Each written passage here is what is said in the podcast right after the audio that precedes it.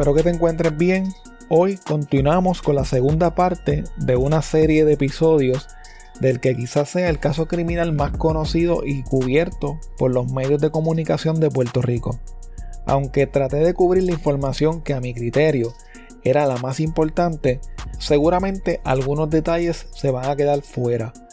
Este caso se trata de la misteriosa y violenta muerte de un niño de 8 años ocurrida en el pueblo de Dorado en el 2010. Trece años más tarde, su muerte sigue siendo un crimen sin esclarecer. La fuente principal que utilicé para hacer estos episodios fue el archivo digital del periódico El Nuevo Día. Antes de comenzar con los detalles del episodio de hoy, te dejo con algunos anuncios y ofertas de nuestros auspiciadores. Este episodio es traído a ustedes por libros787.com. Ordena tus libros favoritos escritos por autores puertorriqueños desde la comodidad de tu casa. Utiliza el código promocional CrimePodPR para que recibas envío gratuito en tu primera compra. Envíos a todas partes de Puerto Rico y Estados Unidos. Este episodio también es traído a ustedes por Jabonera Don Gato los jabones Don Gato son hechos a mano, sin químicos dañinos ni detergentes. Son elaborados con aceites naturales, esenciales y aromáticos seguros para la piel. Pruébalos y siente la diferencia. Visítalos en jaboneradongato.com y utiliza el código CrimePod para obtener un 10% de descuento en tu compra. Si de casualidad estás cerca del área de Los Ángeles en California o estás planificando unas vacaciones para esa ciudad, tengo una recomendación para ti. Uno de nuestros Patreons tiene un Airbnb que es espectacular. Tienen que verlo. Lo mejor de todo es que los dueños de este lugar tan espectacular son puertorriqueños. Si mencionas a CrimePod, te dan un 10% de descuento en tu tarifa diaria. El enlace para que veas el lugar estará disponible en las notas de este episodio o me pueden escribir para más detalles. ¿Estás buscando información sobre carros híbridos o eléctricos de la línea BMW? Roberto Cummings de Autogermana BMW puede ayudarte. Comunícate con él al 787-981-5380 para que obtengas la mejor oferta.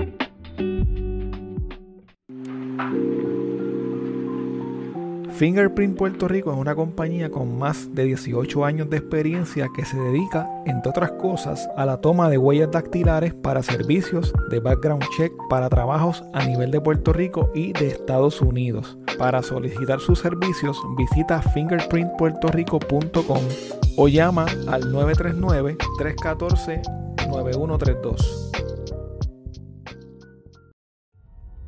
Al final del episodio anterior mencioné que un deambulante llamado Luis Gustavo Rivera Seijo, mejor conocido como El Manco, le había dicho al FBI que él había matado al niño Lorenzo el 9 de marzo del 2010 cuando entró a robar una casa de la urbanización Dorado del Mar. Precisamente debido a esto, el FBI visitó la casa de Anacacho para buscar evidencia que pudiera corroborar la versión del manco. En su alegada confesión, el manco dijo que había matado al niño Lorenzo porque éste lo había sorprendido robando. Luego de matarlo, alega que se lavó las manos en una piscina y luego escondió el cuchillo en algún lugar del patio de la casa. Días más tarde, varios agentes del FBI llegaron hasta la cárcel regional de Bayamón y escarcelaron al manco, quien estaba en ese momento sumariado, o sea, encarcelado en espera de juicio por el alegado homicidio de un deambulante ocurrido tres semanas antes del asesinato del niño Lorenzo. Luego de escarcelarlo, los federales lo llevaron hasta la casa de Anacacho en Dorado. Sin embargo, cuando los agentes revisaron la casa y sus alrededores, no pudieron encontrar la supuesta arma homicida. Cuando la teoría del manco salió a la luz, el secretario de Justicia, Guillermo Somoza, indicó que el Departamento de Justicia ya había investigado todo lo relacionado al manco unos dos meses antes. En su opinión, la supuesta confesión del manco era una cascarita que alguien le había tirado a los federales para tratar de desviar la investigación. Según el secretario, por la experiencia que él y sus fiscales tenían en estos casos, ellos no caían en esas cascaritas. Un detalle curioso que salió a la luz fue que la fiscalía local le dijo al FBI que dos días después del asesinato del niño Lorenzo, ellos habían encontrado unos papeles de escarcelación del manco tirados en el patio de la casa en Dorado. El secretario de Justicia y sus fiscales no estaban muy contentos con la intervención de los agentes federales en el caso porque según ellos ya habían investigado todos los ángulos del crimen y porque entraron a investigar sin consultarlos a ellos primero. La representación legal del banco en esa etapa estuvo a cargo de la Sociedad para la Asistencia Legal. Sus abogadas indicaron que él padecía sus facultades mentales, que era fácilmente sugestionable y que esencialmente decía todo lo que le pidieran que dijese. Sin embargo, luego de una evaluación psicológica, el psiquiatra forense Fernando Cabrera determinó que estaba capacitado para enfrentar el proceso judicial en su contra y colaborar con su defensa. El manco había recibido una licencia por razones de salud mental de la Marina de los Estados Unidos y en el 2001 había sido declarado inimputable de otro caso criminal. Según se reporta, él mató a otro soldado cuando estaba en la Marina y por ese crimen estuvo encarcelado por un tiempo. Casualmente, el manco también vivía en la urbanización Dorado del Mar, pero había sido expulsado de la casa de su familia por enfrentar problemas de adicción a drogas y por ponerse violento. A principios del 2010 se alega que el manco se encontraba deambulando por el área de Santurce cuando agredió a otro deambulante que murió varios días después a causa de la agresión. Por ese evento el manco había sido acusado de tentativa de asesinato y estaba encarcelado en Bayamón, pero cuando el deambulante murió, le archivaron el cargo de tentativa de asesinato para someterle un cargo de asesinato. Entonces, en ese proceso, por error, fue escarcelado. Los documentos de esa escarcelación fueron los que aparecieron en el patio de la casa de Anacacho. Para Carlos Sánchez, el abogado de Ahmed Ali González, el padre de Lorenzo, la confesión del manco era una bola de humo para desviar la atención y para tratar de encubrir lo que realmente había ocurrido. Por su parte, el fiscal general del Departamento de Justicia, Obdulio Meléndez, dijo que él ya le había dicho a Luis Fraticelli, el exdirector del FBI en Puerto Rico, que la versión del manco era simplemente un pescadito y que alguien lo había mandado a decir lo que dijo. Antonio Zagaldía, el abogado de Anacacho, no quiso hacer comentarios sobre la confesión del manco. En el episodio anterior mencioné que la familia de Anacacho había contratado a varios detectives privados. Uno de los detectives privados contratados por la familia fue Milton Rodríguez, quien fue policía y fundó la compañía RT Security. Durante el transcurso de la investigación del asesinato del niño Lorenzo, Milton Rodríguez comenzó a escribir un libro sobre sus alegados hallazgos del caso durante los 40 días en los que trabajó para la familia. Al enterarse de esto, la familia Cacho acudió al tribunal de Bayamón para evitar que el libro fuese publicado. El alegato de la familia Cacho era que Milton Rodríguez había firmado un contrato con Ana y con su madre en donde había una cláusula que indicaba que él no podía divulgar información alguna sobre sus hallazgos del caso. El libro escrito por Milton Rodríguez se titulaba El caso Lorenzo, las vivencias de un detective privado. En el libro, Milton afirmaba que el asesino del niño Lorenzo era alguien que estaba dentro de la casa y que era conocido por el niño. La madre de Anacacho había contratado a Milton Rodríguez por recomendación del abogado Rafael Casas Novas. Desde que comenzó a trabajar para la familia, Milton Rodríguez obtuvo acceso a toda la información que la familia tenía sobre los hechos y a todos los récords médicos y otros documentos de la autopsia de Lorenzo. A los 39 días de su contratación, la madre de Anacacho decidió no continuar con los servicios del detective. Según la versión de Milton Rodríguez, él fue despedido porque sus teorías de lo que había ocurrido no concordaban con las de la familia Cacho o no les favorecían. Pero basándose en los derechos de libertad de expresión y de prensa, la jueza Concepción del Pilar y Gartúa falló a favor de Milton Rodríguez y le permitió continuar con la publicación del controversial libro. No conformes con la decisión, la familia Cacho acudió ante el Tribunal Supremo de Puerto Rico, pero el tribunal también desestimó su petición. Un detalle curioso que mencionó la fiscal Wanda Casiano en una conversación que tuvo con el Nuevo Día fue que a Milton Rodríguez, al igual que como pasó en una ocasión anterior con la psicóloga Dana Cacho, le robaron unos artículos de su vehículo. Este detalle, por supuesto, generó todo tipo de especulaciones y conjeturas.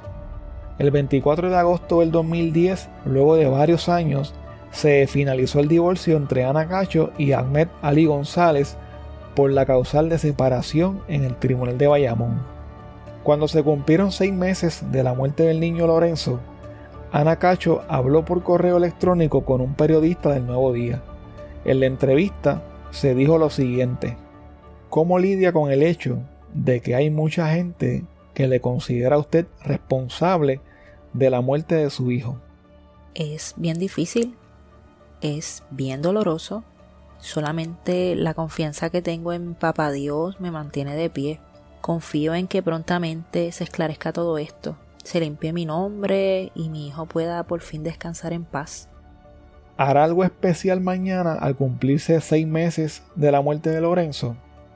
Mañana, como todos los días, lloraré por mi angelito Lorenzo que ya no está físicamente conmigo, aunque sí en mi corazón y en el de todos los que lo conocieron.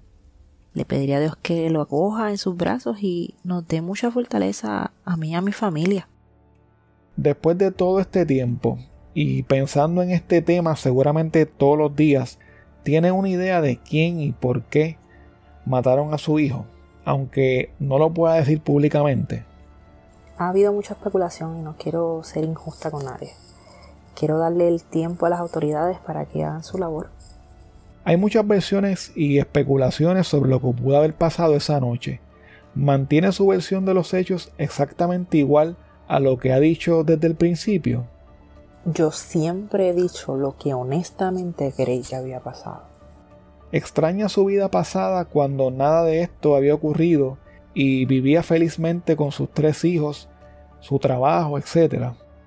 Extraño el más mínimo detalle de mi vida pasada.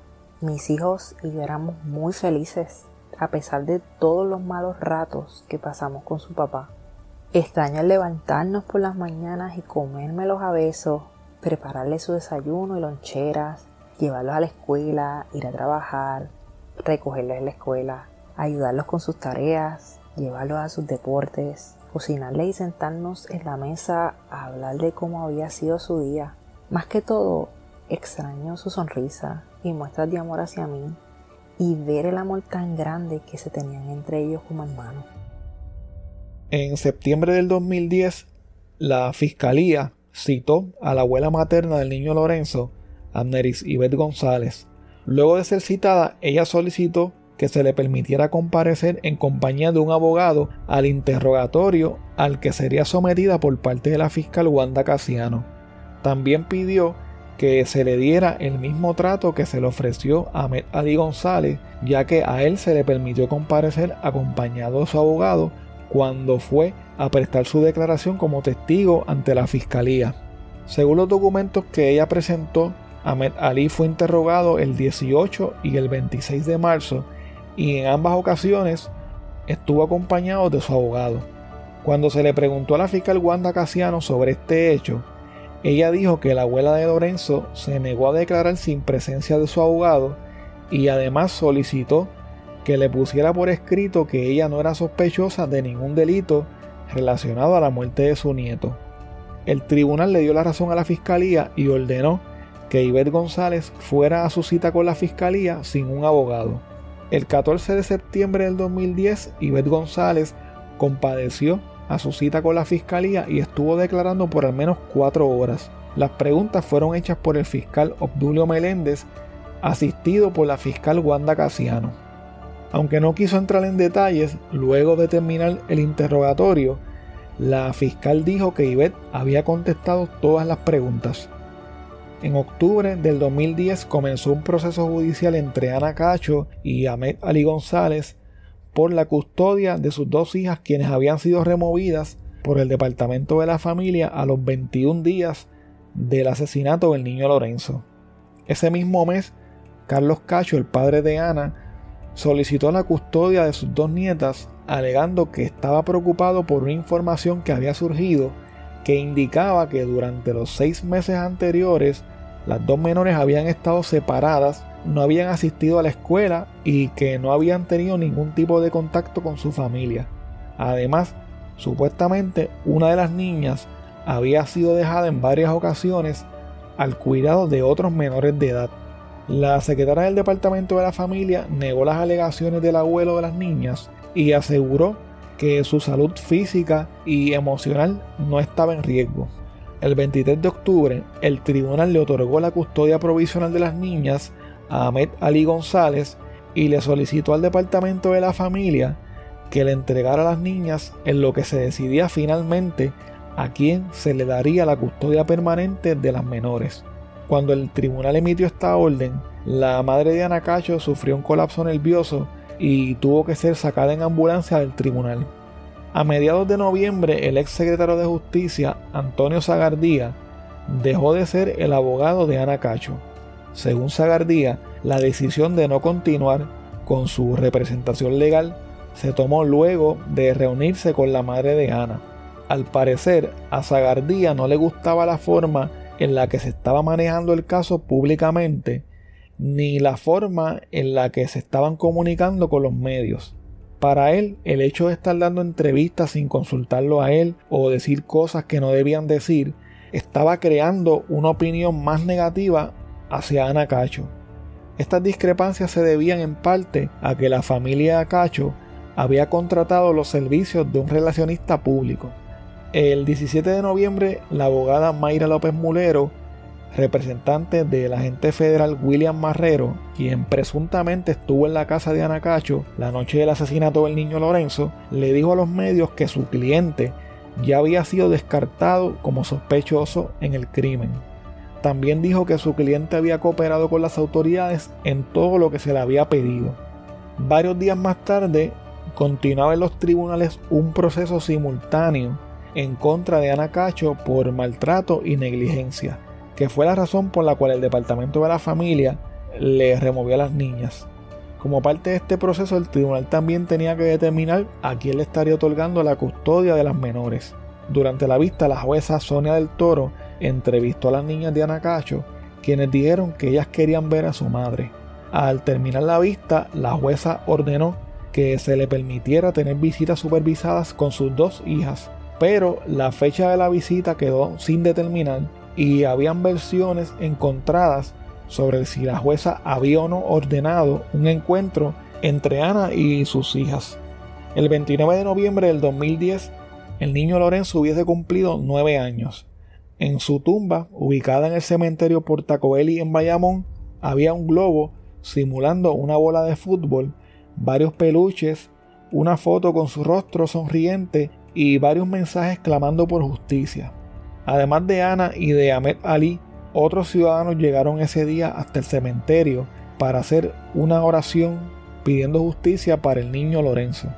El 14 de diciembre del 2010, la familia de Anacacho demandó al programa biopsicosocial del recinto de ciencias médicas de la Universidad de Puerto Rico. Este programa brindaba servicios a menores que estaban bajo custodia del Departamento de la Familia y en hogares sustitutos. En la demanda, la familia alegó que la entidad tomaba decisiones con respecto a las niñas que violaban sus derechos constitucionales. La familia Cacho solicitó una compensación de un millón para cada uno de los demandantes debido a que, según ellos, el programa sometió a las hermanas del niño Lorenzo a un proceso de terapia sin que existiera evidencia de violencia intrafamiliar o de abuso sexual en contra de las niñas y que lo hizo con el solo objetivo de sacarles información para esclarecer el asesinato del niño. En enero del 2011, el detective privado Milton Rodríguez perdió su licencia de detective privado luego de haber publicado el libro sobre sus teorías del asesinato del niño Lorenzo. Inmediatamente después de la publicación del libro, Ana Cacho presentó una querella contra el detective alegando que él había violado el acuerdo de confidencialidad que había firmado con ella cuando fue contratado al publicar una lista de asuntos que la familia Cacho quería que él investigara, entre otras cosas. Un par de semanas más tarde, el 21 de enero del 2011, Ana Cacho fue internada en el Hospital Panamericano de Sidra. Ana llegó al hospital voluntariamente luego de sufrir una crisis por depresión mayor severa. Sus familiares y allegados temían en aquel entonces que ella pudiera incluso intentar quitarse la vida. Luego de una semana hospitalizada, Ana fue dada de alta de la institución psiquiátrica. En febrero del 2011 salió a la luz pública una sentencia del Tribunal de Apelaciones en la que se indicaba que Ivette González, la abuela del niño Lorenzo, le había dado instrucciones a su nieta de 5 años para que le dijera a las autoridades que lo que pasó con su hermano había ocurrido a las 5 de la mañana. Pero para el Departamento de Justicia esa información no era nueva, ya que esto había salido a relucir durante las vistas que se llevaron a cabo en el caso por negligencia en contra de Ana Cacho. Otra cosa que se alegó fue que la abuela de Lorenzo también le había dicho meses atrás a su nieta mayor que escribiera todo lo que había declarado sobre la muerte de su hermano porque se le estaba olvidando y alguien podía pensar que estaba mintiendo. También se dijo en corte que supuestamente Ana Cacho le había indicado a su hija pequeña que no podía decir lo que sabía. Aunque la abogada de Ana Cacho desmintió esa información y dijo que se había podido clarificar en las vistas judiciales, el Departamento de Justicia se sostuvo en que la intervención indebida por parte de la abuela de las niñas sí había ocurrido. El 2 de marzo del 2011, el fiscal general Obdulio Meléndez dijo en la emisora de radio WKQ que las autoridades tenían evidencia de que Ana Cacho estaba implicada en el asesinato de su hijo. Según el fiscal, existía un pacto de silencio entre las personas que sabían lo que pasó la noche en que fue asesinado el niño Lorenzo y debido a esto no se había podido esclarecer el caso aún. Más tarde en una conferencia de prensa el fiscal volvió a decir que las autoridades tenían evidencia contra Ana Cacho. Según el fiscal, los cargos contra Ana u otros implicados en el crimen no podían ser radicados todavía porque el caso no estaba maduro y ellos no iban a someter un caso por presiones externas. Además dijo que no le iban a hacer el juego a los abogados que querían que el caso se radicara sin que estuviese listo para que luego se cayera en los tribunales. Otro detalle que ofreció el fiscal Obdulio Meléndez fue que supuestamente Ana Cacho le había reconocido al FBI que ella había utilizado drogas ilegales, que la noche en la que murió Lorenzo ella había consumido alcohol y que tuvo relaciones sexuales con un hombre que la acompañaba esa noche en su casa. Sin embargo, las pruebas de dopaje que se le hicieron a Ana Cacho salieron negativas. Ante estas afirmaciones, el ex secretario de Justicia Antonio Zagaldía criticó duramente al Departamento de Justicia y en especial al fiscal Obdulio Meléndez. Según Zagaldía, si Ana Cacho hubiese sido hombre, el fiscal no habría hablado de que si ella tuvo o no sexo la noche de la muerte de Lorenzo. Por su parte, el gobernador en aquel entonces, Luis Fortuño, reaccionó diciendo que el Ministerio Público tenía que probar los casos en los tribunales y no en los medios de comunicación. El presidente de la Comisión de Derechos Humanos y Constitucionales del Colegio de Abogados, Osvaldo Burgos, dijo que como sospechosa, Ana Cacho tenía derechos que se la habían lacerado con las expresiones que hizo el fiscal. Además indicó que Ana Cacho tenía el derecho a mantener silencio si era sospechosa para no autoincriminarse.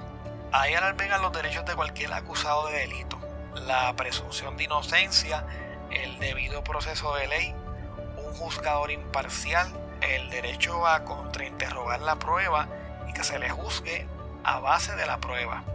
El ex jefe de la Fiscalía Federal, Daniel López Romo, dijo que las expresiones hechas por el fiscal podrían provocar que en un proceso legal la defensa de Anacacho pudiera levantar el argumento de la ausencia de un juicio justo e imparcial.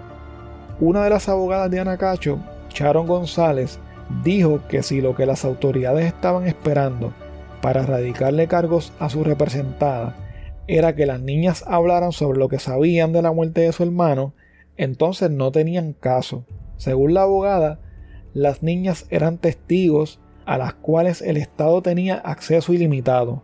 Además, la abogada dijo que a un año de la muerte del niño Lorenzo, sus hermanas habían sido entrevistadas en múltiples ocasiones por los fiscales, por las procuradoras de menores, por las trabajadoras sociales y por los psicólogos. Luego de cumplirse un año de la muerte del niño Lorenzo, varios expertos en criminología, consultados por el Nuevo Día, dijeron que la pesquisa del caso del niño Lorenzo se le había ido las manos a las autoridades desde el mismo día de los hechos, cuando se comenzó la investigación. Según uno de los expertos, el primer error fue investigar el caso como un accidente para luego, horas después, cuando salió la autopsia, comenzar a investigarlo como un asesinato. Además, el permitir que se limpiara la casa demasiado rápido y que se botara el matres provocó que muy probablemente se perdiera mucha evidencia importante. Por esta razón fue que los investigadores forenses tuvieron que regresar a la escena en más de una ocasión. Otro comentario que hicieron estos expertos fue que los programas de entretenimiento como Super Exclusivo y Dando Candela, entre otros, crearon muchas especulaciones y teorías sobre el caso que influyeron demasiado en la opinión pública. El 8 de marzo del 2011, a un día de cumplirse un año del asesinato del niño Lorenzo, Ana Cacho le había enviado una carta a El Nuevo Día con la intención de que el pueblo de Puerto Rico conociera cómo era su hijo. La carta decía así. Me enseñaste tantas cosas en tu corta pero intensa vida.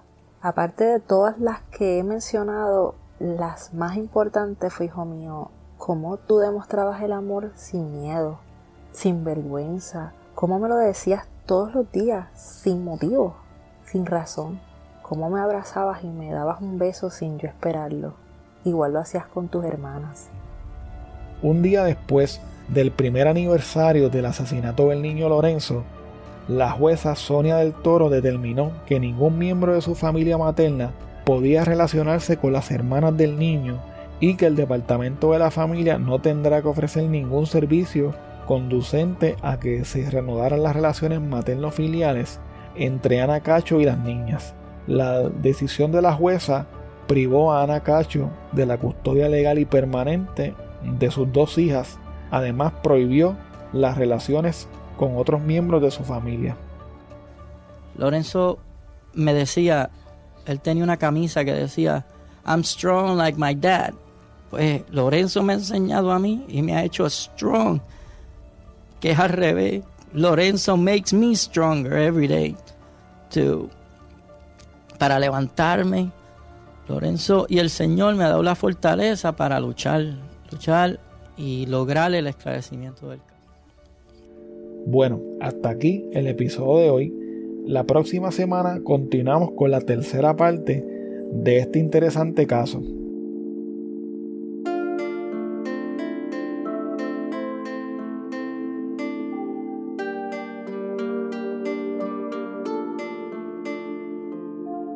Muchas gracias por escuchar el episodio de hoy.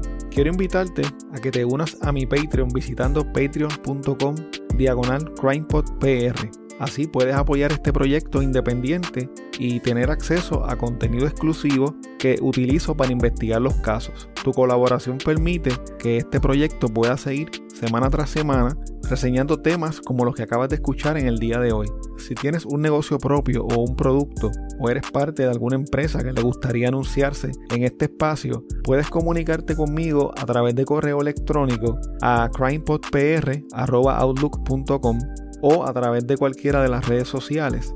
Recuerda que nos puedes seguir a través de CrimePodPR en Facebook, Twitter e Instagram y suscribirte a Apple Podcast, Spotify o en tu aplicación favorita para podcast para que no te pierdas ningún episodio.